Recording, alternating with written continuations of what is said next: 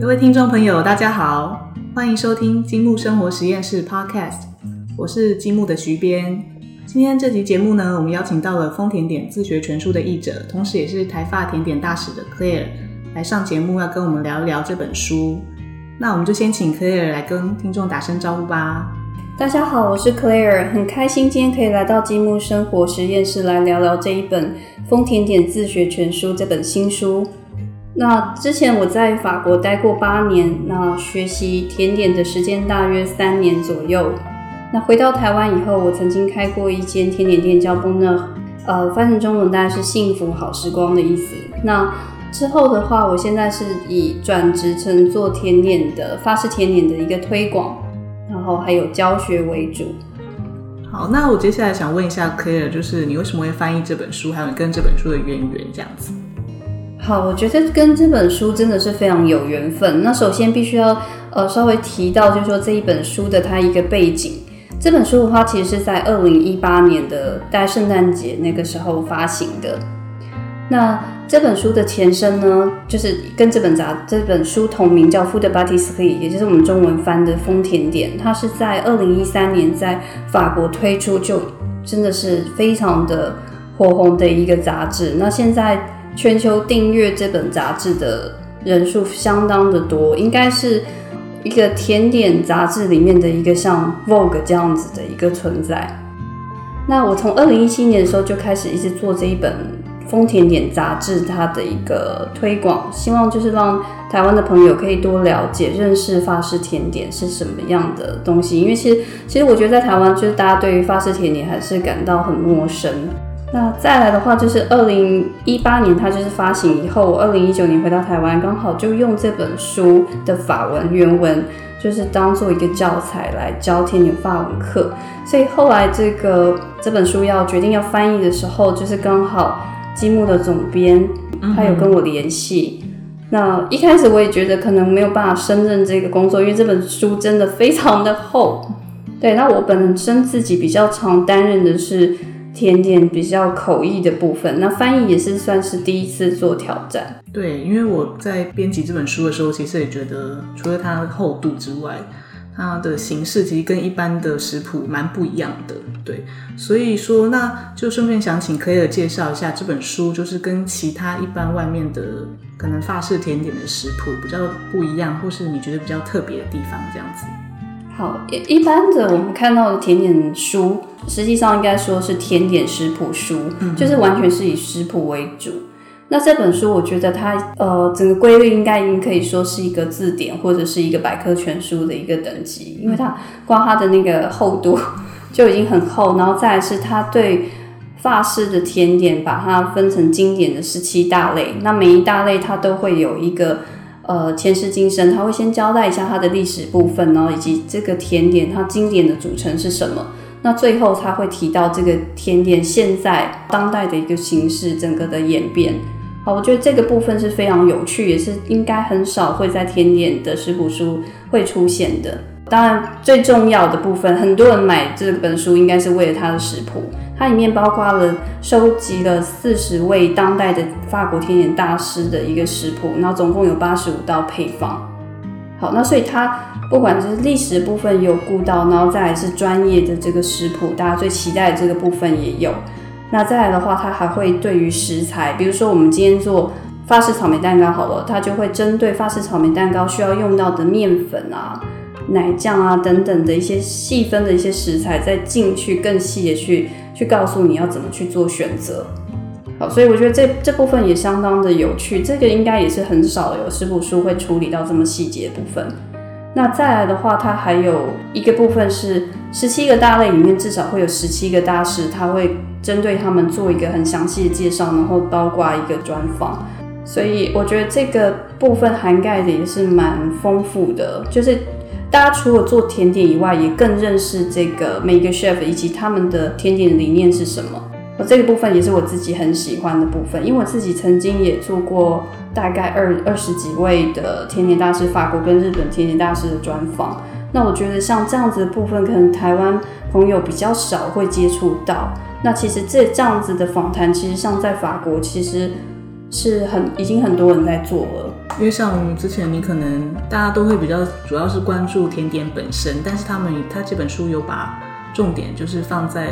制作者的身上，就是主厨身上。对，而且这我觉得也是他从杂志一开始创刊的时候的一个很重要的一个目的，就是以前的话，以往的话，在法式的整个的美食的这个文化结构里，甜点师是一个。次要的角色，最重要还是料理的主厨。那如果在一个米其星星餐厅里，甜点师傅的话，就是永远就是在厨房里不会出来的。对，所以他等于就是让甜点师就是等于有崭露头角的机会，然后让更多人认识甜点师，以及他们更有好像自己的发言权。嗯，对，嗯嗯。关于这本书啊，因为它很厚嘛，然后它的形式。就刚刚提到，它又不是单纯的食谱，所以其实，在做这本书的时候，我想，不管是编辑方还是你翻译的时候，我们应该都遇到蛮多困难的。那你可以分享一下，你觉得当初翻译时候最困难的部分吗？我觉得最困难的部分就是把法文要怎么样精准的变成中文之后，又让读者们可以理解，以及我在翻译的时候，我设想的读者。是什么样的甜点基础的读者？这个这个是非常难拿捏的。那包括其实，在呃这些法国 chef 他们自己写这个配方的时候，有一些人你就看得出来，他假设的对象是专业的读者，所以他呃每一个步骤交代都非常简短。嗯哼，比如说像法华当时候提到，比如说一个英式蛋奶酱，它就是帮你，你就是煮到理想的质地，好，这样它就结束了。那理想质地的话，如果一般不熟悉这个，从来没有做过英式蛋奶酱的人，就会问说：哎，什么是理想的质地？所以这时候我记得访华就有告诉我，能不能稍微再用几简单几句话告诉我们，一般英式蛋奶酱理想的质地是怎么样？嗯，对，什么感觉？就我那我就非常感谢访华，因为我自己可能我也是这个专业里面，我大概就哦，对啊，理想质地 我们都知道是什么样的程度。那可是。其实我可能就会在里面加上说，因为英式蛋奶酱你可能要，它是要煮到大概八十二到八十五度 C，然后它的呈现的质地会是有点流动，但又不会太流动。嗯哼。所以一般的话，最传统的方式就是我们会拿那个橡皮刮刀，然后你就是稍微铲起这个奶酱，然后你会用手指，嗯哼，从中间划过一道。那如果这个奶酱没有瞬间就是。滴落滑落的话，那有留下你手指划过的那道痕迹，那其实就表示它这个状态是很好的。嗯，对，原来如此，对，这是个很好的例子。对，因为它里面有蛮多类似像这种，就是非常非常简短的叙述。对，那有一些反反而有一些 chef，你又看得出来，他如果写的非常仔细，你就知道他其实就是假设的那个读者是一个比较没有甜点基础的。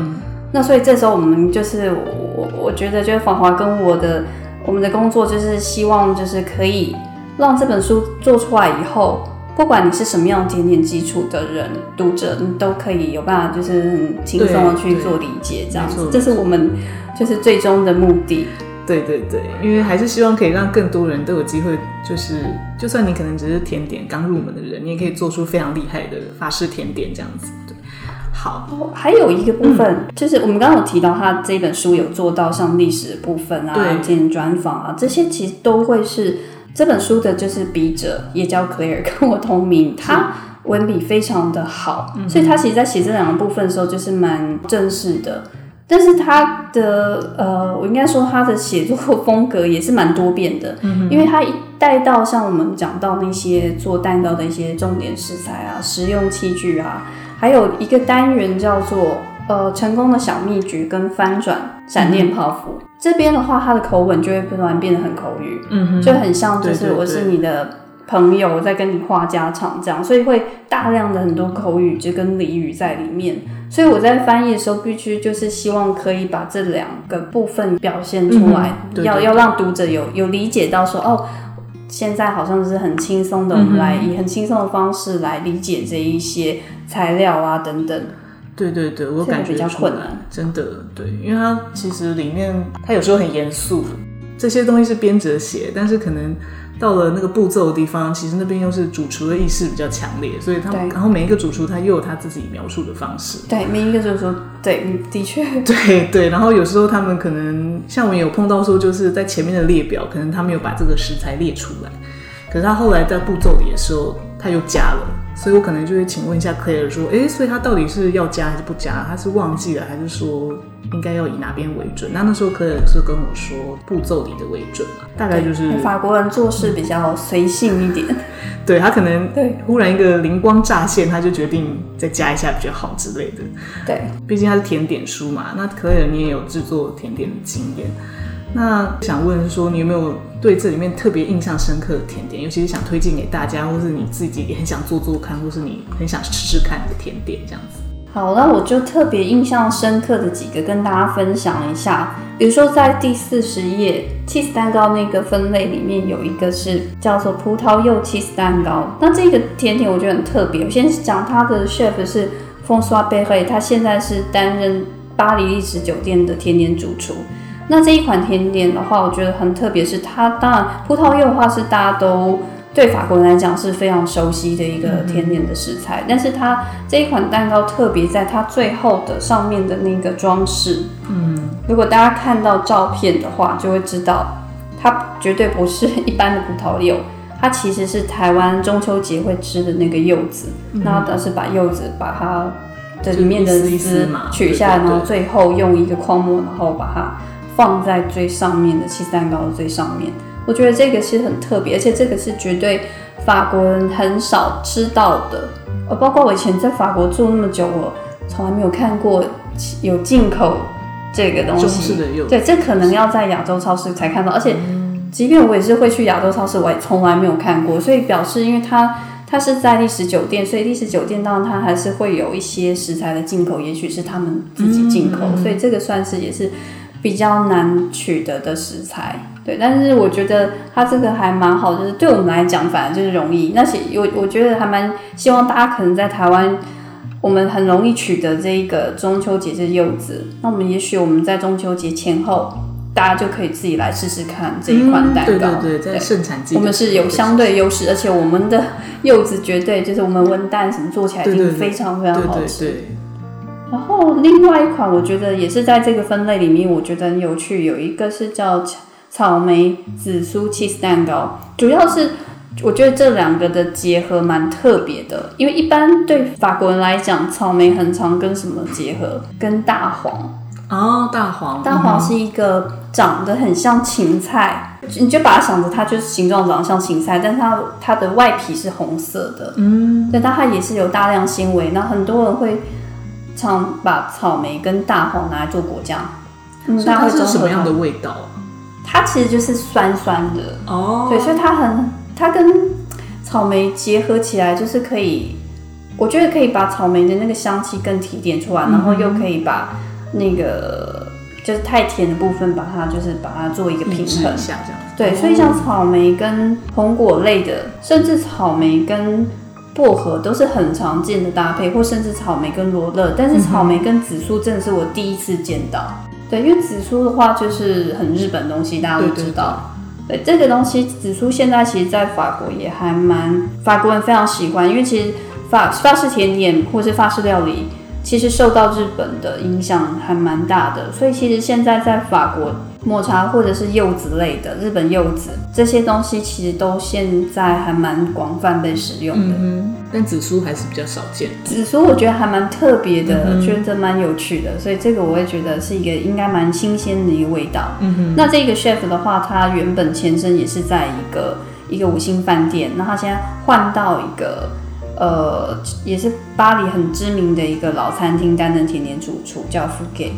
嗯哼，对。那这个主厨的名字叫 Nicola Bacciello，他是出现在第五十页，大家有兴趣的话可以去翻阅一下。最后再跟大家分享另外一款我觉得很特别的甜点，好，这一款是出现在两百七十八页的茉莉花红果圣多诺黑。嗯，那首先我是想提一下，就是这个 chef 为什么特别？他是在巴黎六区的一间知名甜点店叫 Hugo et Victor 这一间店担任甜点主厨。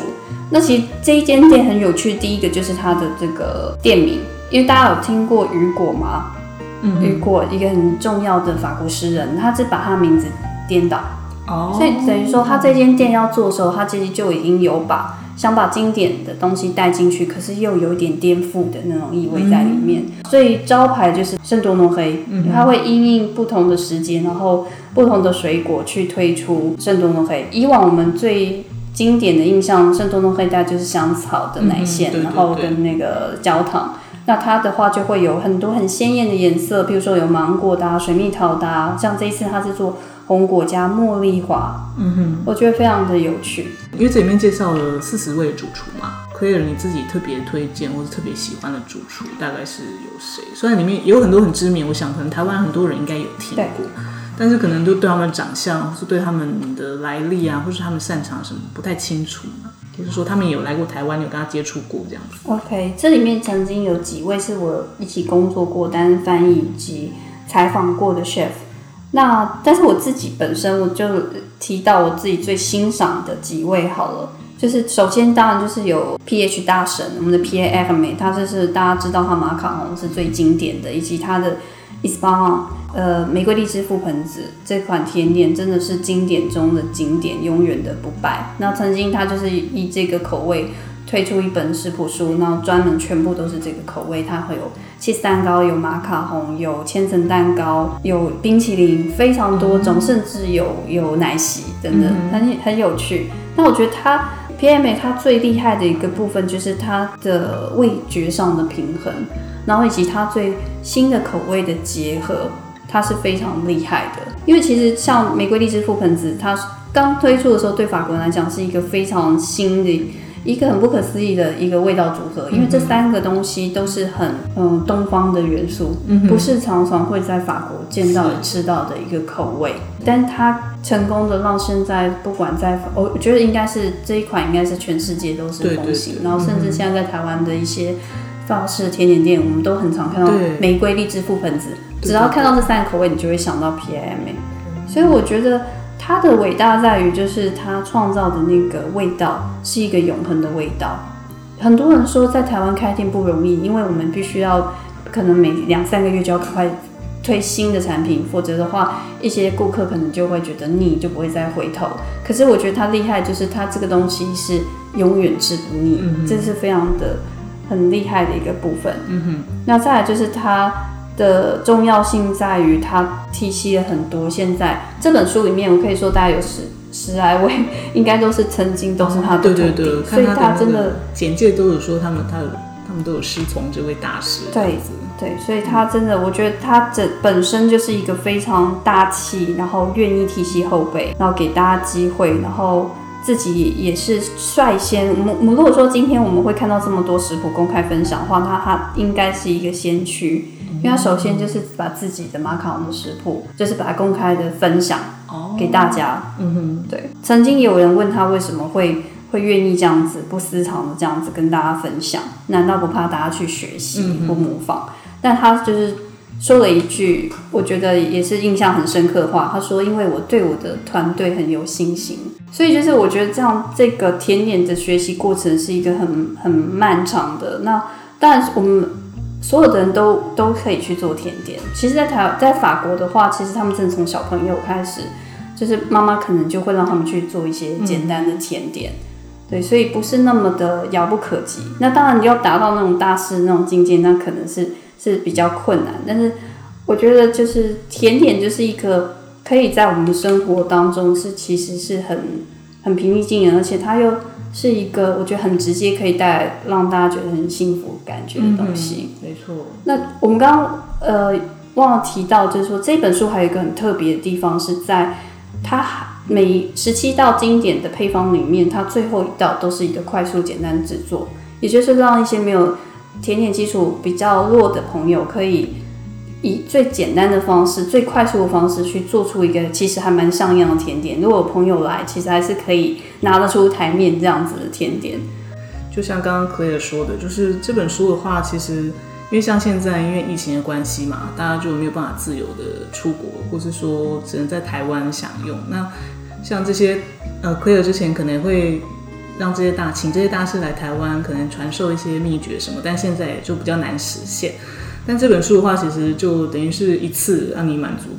所有的我们刚刚提到的所有的这些非常特别的需求，这样。而且它其实，因为我们有希望说不要让这本书局限于就是专业的领域，所以我们有尽量让大家可以更看懂这里面的内容。而且它里面确实有一些食谱，其实是很容蛮容易的，就是连我们都可能在我在编辑的时候也会很想试试看这样子。对，像刚刚提到那个速成的食谱，它其实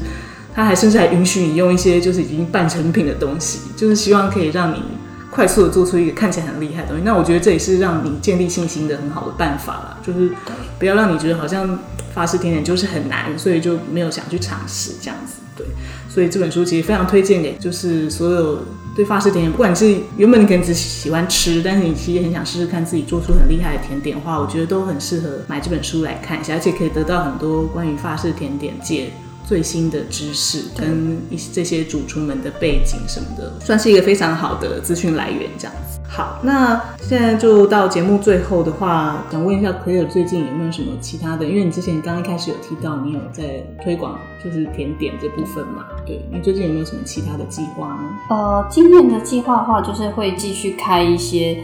不管是日文或是法文的一个甜点的读书会，然后还有甜点跟日文的法文课。此外的话，我会计划就是可能会写跟这个相关的一个工具书。那希望就是未来有有志想要去日本或是法国学学习甜点的朋友们，可能可以比较容易进入这个甜点领域它的一些专业的词汇。然后或是未来想要去那边工作的人，我觉得相信就是都会有帮助这样子。现在也有在录制一个 podcast 的节目，那也是都是跟甜点相关，然后叫做甜食上，是一个我新创的一个甜点的平台。呃，理论上应该是每个礼拜天会放一个新的一个节目上去。那如果大家有兴趣的话，就是可以就是看参考我们的链接，然后进去收听。没问题，没问题。对，我们到时候都会提供更多资讯给我们的听众朋友，那都非常欢迎听众朋友去多多接触这些法式甜点的相关讯息，或是去看一下 Clare 最近的动态。那今天就非常谢谢 Clare 来参加我们的节目。那今天我们积木生活实验室的节目就到这里。那如果大家觉得光用听的不够过瘾，或是想要了解更多厉害的法式甜点，那都可以上我们的各大通路，包括城邦读书花园、博客来、成品、金石堂，我们都有贩售这本《丰田点自学全书》。拜拜，谢谢大家，拜拜，谢谢。